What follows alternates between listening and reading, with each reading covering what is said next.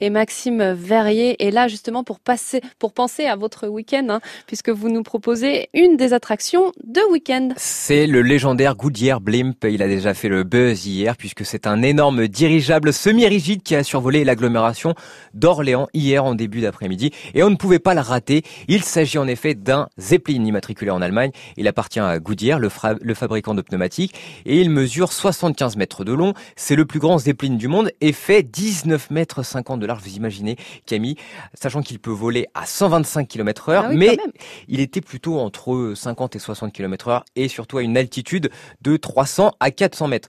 Mais il peut grimper jusqu'à 3000 mètres d'altitude et transporter 14 personnes pour une autonomie de 1000 km et il existe depuis 1917 et il a survolé de nombreux ciels. Il a servi au sauvetage de la population lors du tremblement de terre qui a dévasté la ville de San Francisco en 89 et vous avez également pu le voir dans Help des Beatles Ah. en 1965.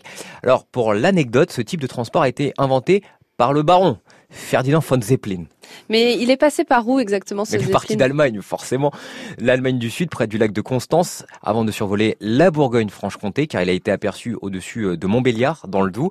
Vous l'avez peut-être aperçu euh, mercredi dans le ciel bourguignon, car il a survolé la région pour se poser en fin d'après-midi à l'aérodrome de Chalon-sur-Saône, à Champforgueil.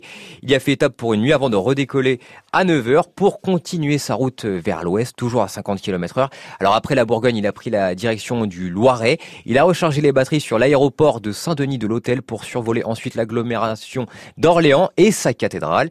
Puis vers 14h, il a été aperçu vers Saint-Jean-de-Bray. Alors pourquoi il a emprunté ce trajet exactement? En fait, il prend la direction de la Sarthe, car ce week-end, c'est les 24 heures du Mont, Ah. course automobile mythique et avec le retour du public et des coureurs auto.